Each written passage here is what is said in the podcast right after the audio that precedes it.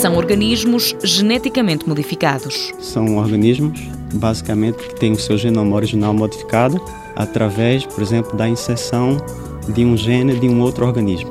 Então, retira-se de alguma maneira um gene de um determinado organismo e insere-se num novo organismo. Paulo Fonseca, investigador do Instituto de Engenharia de Sistemas e Computadores, INESC-ID, dá um exemplo. A insulina, que é uma hormona cuja deficiência causa diabetes. Né? E as pessoas que têm diabetes precisam tomar uma dose de insulina. E a insulina sintética, por exemplo, é produzida a partir de bactérias que são geneticamente modificadas.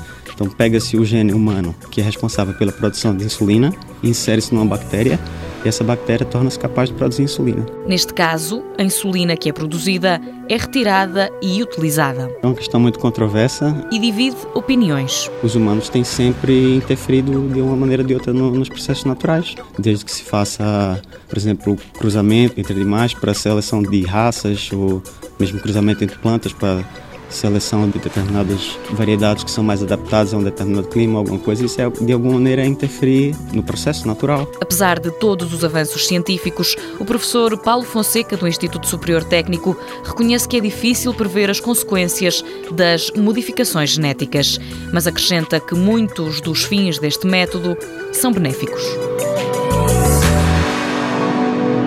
Mundo Novo um programa do Concurso Nacional de Inovação BSTSF.